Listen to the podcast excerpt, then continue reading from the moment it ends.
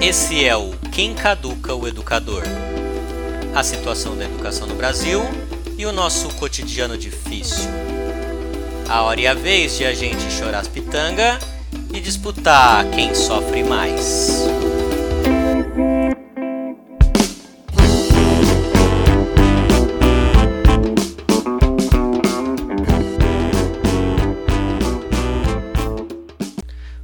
Olá, ex dessa pátria covidica desgovernada. Meu nome é Jorge Neves e está começando mais um Educadores Caducos da Periferia do Capitalismo.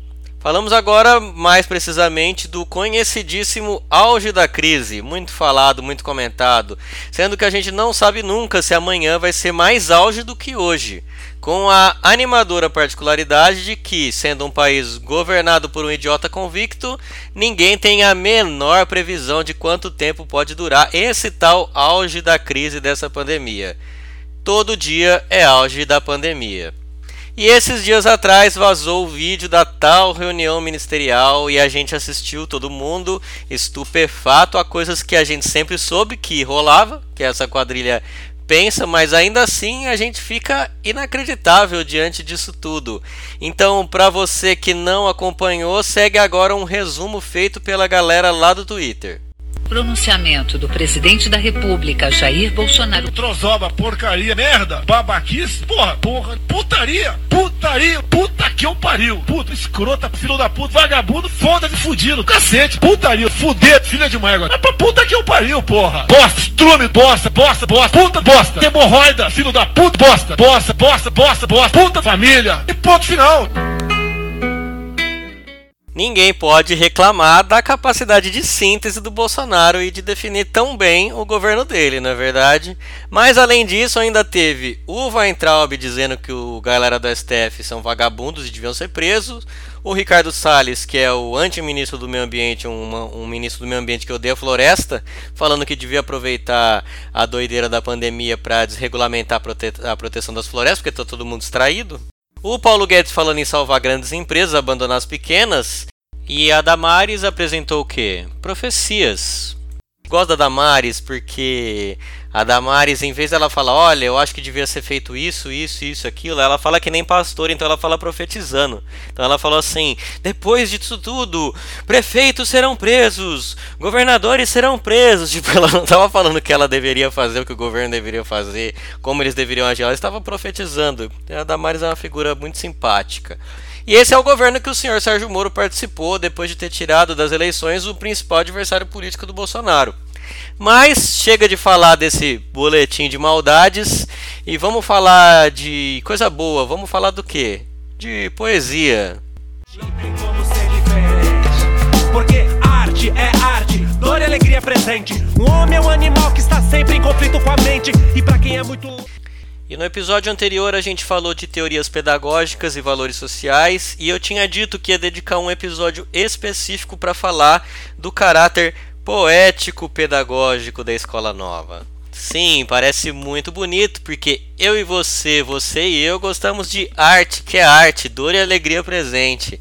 Mas tem consequências não muito legais dessa questão aí quando se trata da relação confusa e embaralhada de arte e pedagogia. Então, vamos a elas.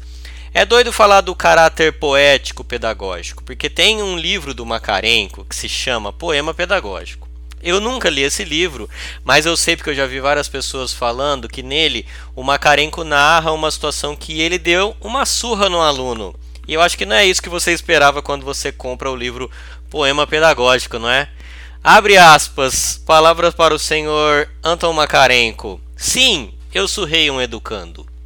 Vivenciei todo o absurdo pedagógico, toda a ilegalidade jurídica daquele incidente, mas ao mesmo tempo vi que a limpeza das minhas mãos pedagógicas era assunto de importância secundária em confronto com o problema que eu tinha pela frente. Daí, querido, você achou super poético o nome Poema Pedagógico e descobriu que o Makarenko, depois da Revolução Russa de 17, foi diretor da colônia Gork instituição rural que atendia crianças e jovens órfãos que tinham que viviam em situação de marginalidade. E aí que está disposto a falar desse tipo de coisa não é muito poético, né? Não soa muito bonito. E é por aqui que a gente tem que começar, porque poesia não é fofurice. E esse tipo de mistura é muito comum na educação. Foi aí que você que foi fazer pedagogia e na primeira aula você disse que fez essa escolha porque acredita na educação, você está muito equivocado, porque você mora na periferia subdesenvolvida do capitalismo tardio. Então, esse vai ser um episódio pique choque de cultura e eu estou muito disposto a ser cancelado por todas as correntes pedagógicas, da esquerda à direita, da escola nova à pedagogia crítica. E o ponto principal aqui é o seguinte: a escola nova se utiliza no seu discurso pedagógico de elementos poéticos. Nossa, Jorge, mas isso é fundamental, porque a educação é o que? É afeto. Sem afeto, sem poesia, a educação não é educação. Sim, eu não estou dizendo que a educação não tem que ter o que o Paulo Freire chamava de boniteza. Não estou dizendo que você não pode se utilizar de poesia para educar, isso é uma coisa. Eu estou dizendo que, para discutir problemas pedagógicos concretos, você não pode ficar utilizando de metáfora, de trocadilho, como a coisa principal a ser feita. Elementos poéticos que têm por objetivo encantar o ouvinte ou o leitor. Esse é o ponto. Toda vez que utilizarem uma frase com colorido poético para tratar de educação, para defender determinada posição sobre educação, principalmente sobre ensino e aprendizagem, desconfie. Pessoas adultas, principalmente educadores, têm sim que saber distinguir qual é o papel do encantamento e qual é o papel da reflexão. Ai, nossa, achei isso super binário, super cartesiano. Ai, achei super positivista. Lógico, você deve estar acostumado com os discursos do Tião Rocha, do Zé Pacheco e do Rubem Alves. Peixes mutantes invadindo o congresso Vomitando poluentes com logotipo impresso Tem R, quem é do mangue não esquece As vítimas perecem, as famílias eu, por exemplo, adoro o Manuel de Barros, mas eu sei que aquilo ali é o lugar da poesia, do encantamento da catarse estética, da sensibilidade. Não que a poesia não possa levar a refletir criticamente, ou a reflexão crítica não possa se valer da arte. Em geral, é desse, desse tipo de poesia que eu gosto, aliás, mas a arte não tem essa obrigação. Como diz o Manuel de Barros, ela pode ser inútil Vamos a um exemplo claro. Não, calma. Antes eu quero dizer que no meu quarto, na casa da minha mãe, quando eu morava lá, tá escre eu escrevi na parede, entre muitas outras coisas, abre aspas. Tudo que não invento é falso. Se você levar isso para o campo científico, é um absurdo. Mas eu sei que é poético e essa frase causou êxtase em mim porque ela é muito absurda e é maravilhoso imaginar que só é verdadeiro aquilo que você inventa. Esse é o lugar do improvável, né? Outra que eu adoro é eu não sei nada sobre as grandes coisas do mundo, mas sobre as pequenas eu sei menos. Isso eu cheguei a escrever no azulejo da cozinha da república que eu morava lá em Araraquara. O que, me o que me causa encanto nisso, se eu parar para refletir, é o improvável. Que para mim a arte de qualidade tem que dizer é o improvável. O óbvio a rotina já nos diz. Agora, se você universaliza isso, ou seja, se você tira isso da sua esfera poética, o Manuel de Barros é totalmente irracionalista, coisa que eu odeio, principalmente na pedagogia. E se você botar reparo, o irracionalismo é muito poético.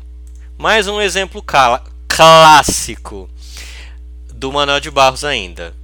O rio que fazia uma volta atrás da nossa casa era a imagem de um vidro mole.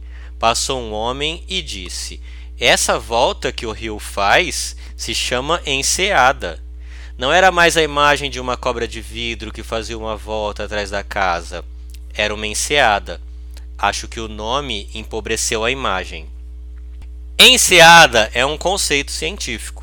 Eu gosto muito de pensar nas paisagens de maneira poética, tipo uma cobra de vidro, mas eu também adoro viajar e saber o tipo de vegetação que tem em determinada região, o relevo, por exemplo, do sul de Minas, que é muito peculiar, eu acho muito bonito. Se tivesse um lugar para morar no Brasil, eu escolheria o sul de Minas com certeza.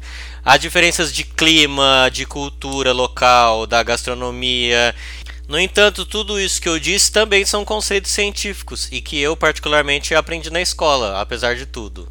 E se a gente botar reparo, quase sempre a questão do conhecimento na poesia é tida de maneira desprezada, e isso parece poético e quando você leva isso para a pedagogia, esse discurso irracionalista pintado coloridamente de poesia tem consequências péssimas para a gente levar a sério a bandeira da socialização do conhecimento. E não tem a ver com defender ensino tradicional tem a ver com defender que as crianças acessem aquilo que não está dado para elas de modo direto pela sua vivência, pelo seu cotidiano. E aí também não é defender uma educação desvinculada do cotidiano, mas as pessoas precisam ter acesso por, pela via da educação aquilo que elas não teriam diretamente.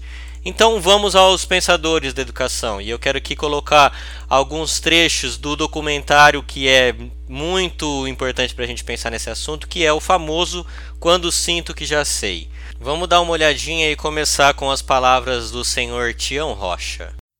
Quando há uma relação entre um que acha que sabe, que é o professor, e um outro acha que não sabe, que é o aluno, essa não é uma relação de educação, é de ensinagem. de Chuchar no outro. Né? De desequilíbrio. Um que pensa, o outro não pensa. Um que acha que pode, o outro acha que não pode. Um que manda, o outro obedece. Quando essa relação não é uma relação educativa. Mas não importa se é escola, pode ser na vida, né? Do homem em relação à mulher, o pai em relação ao filho, o outro em relação. Né? Quanto mais equilibrada né, nós tivermos essa é possibilidade, então aqui tem um exercício fundamental a compreensão de do entendimento do outro, de aprender o outro e aprender a tirar dele as coisas importantes né, que nos fazem melhor. Essa aqui é um clássico, né? Essa crítica à escola novista ao adultocentrismo, eu já tinha falado disso no episódio anterior, segundo a qual a relação desequilibrada entre educador e criança não é uma relação de educação, e aí se tem um enorme desconhecimento sobre o que é ontológica a relação de ensino e aprendizagem. Isso se faz em nome de uma suposta postura moral de igualdade entre educador e educando. Levar essa crítica para o campo da moral é típico. O educador adulto é arrogante, prepotente, ele acha que sabe mais. Aí assim a gente tem que ser mais humilde e entender que a relação, a educação é uma relação de troca. Ninguém ensina ninguém, aprendemos uns com os outros, mediados pelo mundo. Isso é um equívoco enorme. Nenhuma relação educativa ou de ensino e aprendizagem é uma relação de equilíbrio. É sempre uma relação de desequilíbrio, pedagogicamente falando. A gente busca aqueles que sabem o que nós queremos aprender, precisamente porque eles sabem mais do que a gente. O professor e o aluno estão sempre e necessariamente em níveis diferentes de domínio do conhecimento. Em níveis diferentes de domínio do conhecimento, não é em níveis diferentes de, da dignidade humana. Isso parece óbvio, mas se mistura com essa questão tipicamente pedagógica uma crítica moralista de que o professor tem que ser humilde, reconhecer que não sabe tudo, etc. E eu vou te dizer de onde vem isso. Vem do, do que a gente chama de epistemologismo. O que, que é epistemologismo? É quando uma teoria quer refutar a outra e nesse desespero de refutar a outra esquece de coisas extremamente importantes. Na ânsia de criticar o tradicionalismo e a postura autoritária de educadores, que de fato existe, é evidente, mas que não pode ser acreditada a uma suposta arrogância dos educadores, aí eles jogam questões importantíssimas fora. Primeiro que isso é essa crítica à arrogância individual dos educadores, em primeiro lugar é simplificador, segundo é idealista, Terceiro é preguiçoso, porque tudo vira uma disputa entre que educador é mais humilde do que o outro. Eu estou cansado de informação de educadores em que os discursos dos meus colegas são uma imensa disputa entre quem é mais humilde pedagogicamente, quem reconhece mais o protagonismo de, da criança. Parece que quanto menos você sabe, melhor educador você é. E aí se confunde o necessário respeito moral à dignidade da criança a não estabelecer uma relação autoritária ofensiva, humilhante, com igualdade no processo de ensino e aprendizagem, que simplesmente não existe. E aí você chega ao extremo de ver pessoas que parecem, não, eu ensinei tal coisa para tal criança, não, mas não que eu tenha querido ensinar, assim, não, nem passou pela minha cabeça querer longe de mim querer ensinar alguém, né? E a gente chega nesses níveis.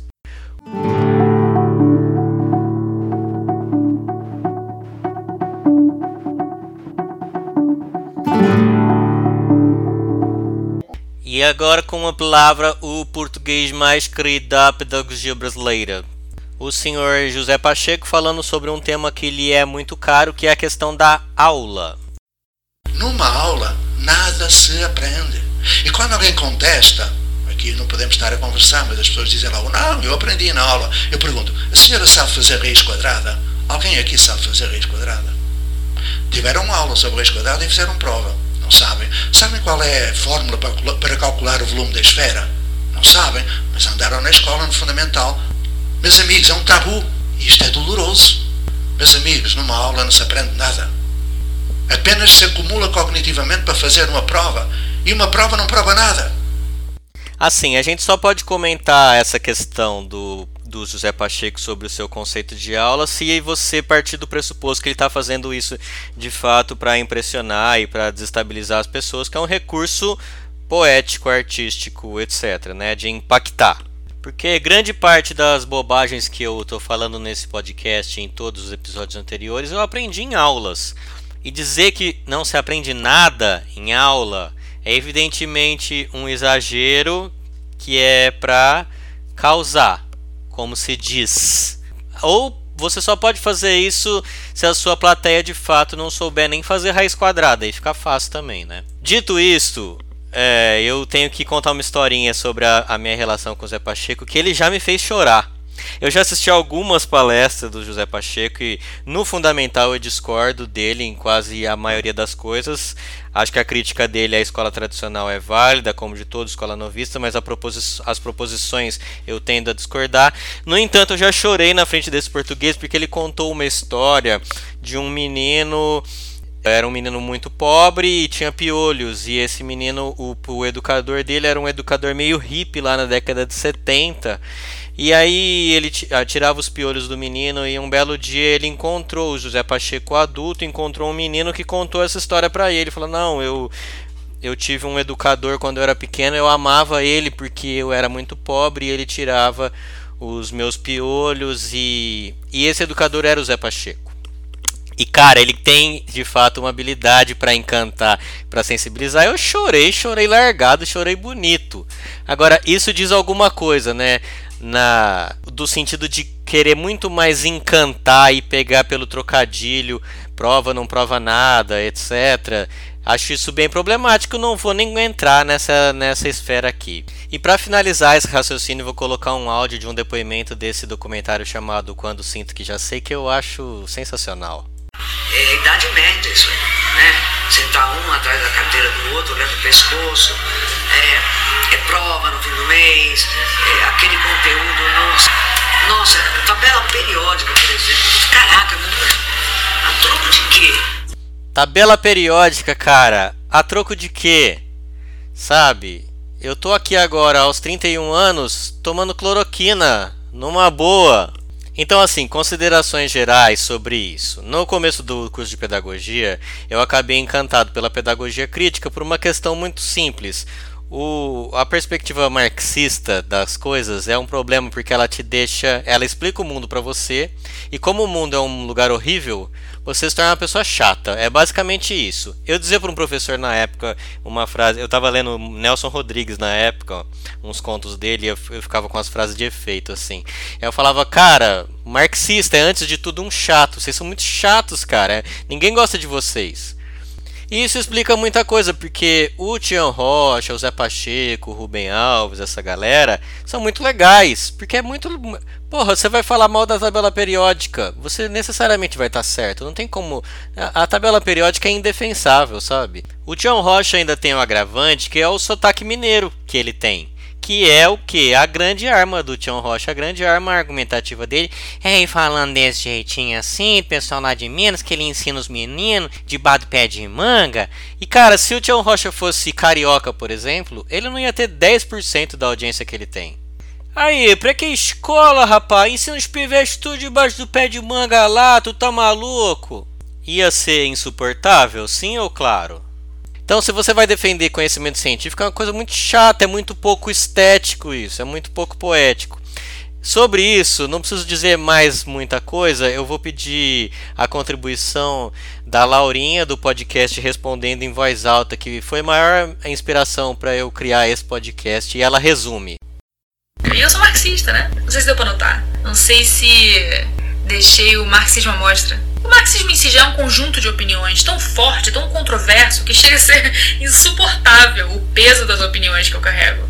Insuportável para mim e para os outros.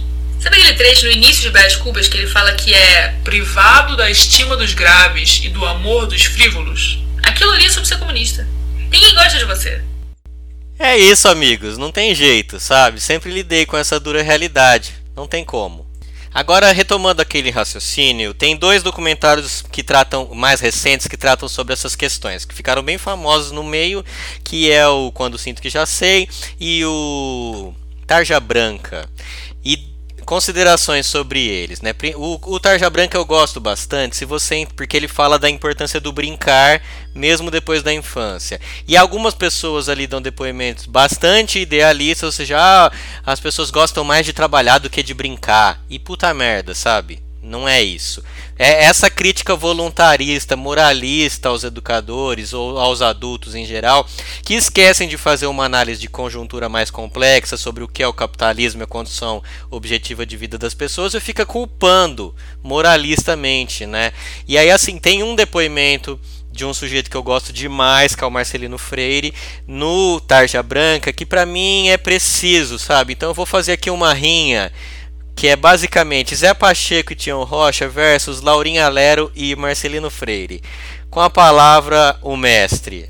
Eu acho que vai muito de você encontrar-se a si mesmo e dentro desse encontro mais pessoal, mais legítimo e mais profundo, você enfrente uma cidade, enfrente uma sociedade que o tempo inteiro quer que você trabalhe ela, ela, ela quer essa, essa automação, esse teu, essa tua pegada de, de não, vamos trabalhar, trabalho trabalho, trabalho, trabalho, trabalho, trabalho, trabalho, trabalho, trabalho, trabalho, trabalho, trabalho, trabalho, trabalho.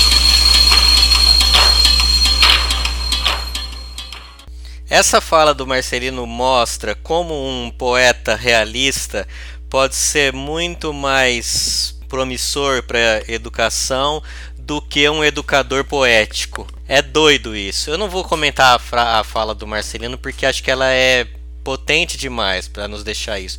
Eu só queria dizer que ela tem um aspecto ali fundamental que é em frente, quer dizer, a palavra enfrentamento mostra que existem nessas sociedades relações de poder que vão obrigar certas pessoas a deixar de brincar, a, ao domínio da ludicidade, da da diversão para a questão do trabalho. As pessoas não são egoístas e adoram trabalho. Elas deixam de brincar porque trabalham 44 horas semanais, etc. Isso é muito interessante porque ele, quando ele fala em frente uma cidade, uma sociedade que te obriga a trabalhar, ele está falando a gente precisa criar uma moral da insubordinação. E isso é educação em valores. Aqui a, a, poesia, as crônicas, os contos do, do Marcelino são cheios disso. Isso que me, me interessa demais, sabe?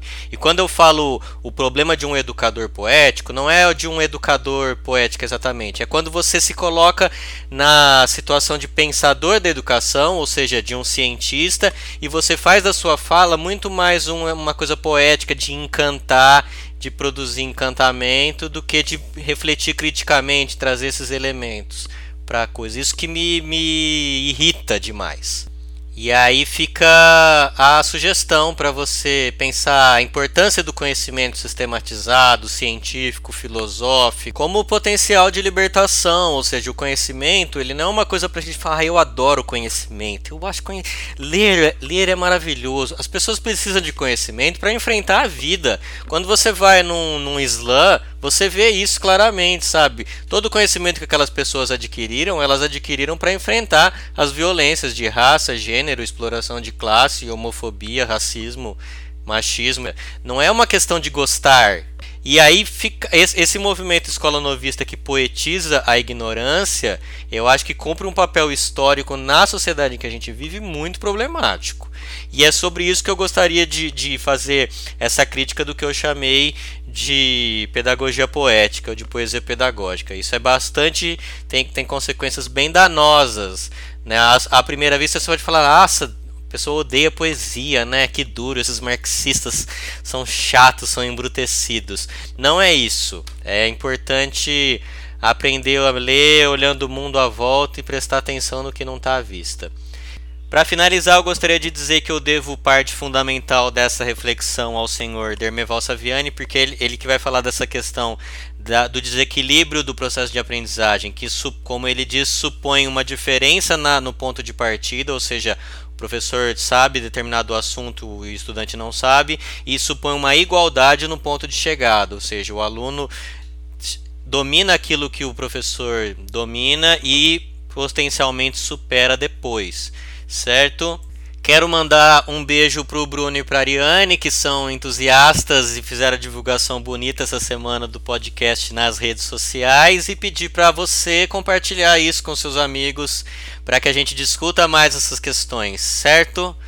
Se agora um toque importante, a gente está com um projeto bacana no Instagram, que é um projeto de produção poética chamado Parada Pesada, arroba Parada Pesada. A gente já está indo para a terceira temporada e a terceira a primeira temporada foi coronavírus, a segunda foi quarentena e a terceira temporada eu vou te dar um spoiler aqui, vai ser sobre necropolítica. O que você tem que fazer é criar uma poesia, fazer um vídeo começando com eu preciso falar uma parada, é pesada. Dá uma olhada lá, é muito legal. A gente tem agora inclusive premiações com livros e estilogravuras. Um grande beijo e até a próxima. Vamos parar com isso, aprender sobre a coleta seletiva de lixo. Arqueólogos, geólogos, antropólogos. Façam parte dos nossos. Respeito e instrução ao povo para dizer sim eu posso. Sim eu posso, Roy. Sim eu posso. Senhores do orgulho, abutres comerão suas tripas no entulho. As nuvens vão se formando, as gotas deteriorando. São as pernas quentes da morte aos poucos. Aos poucos, aos poucos nos carregando. Eles ficam assim olhando pra mim.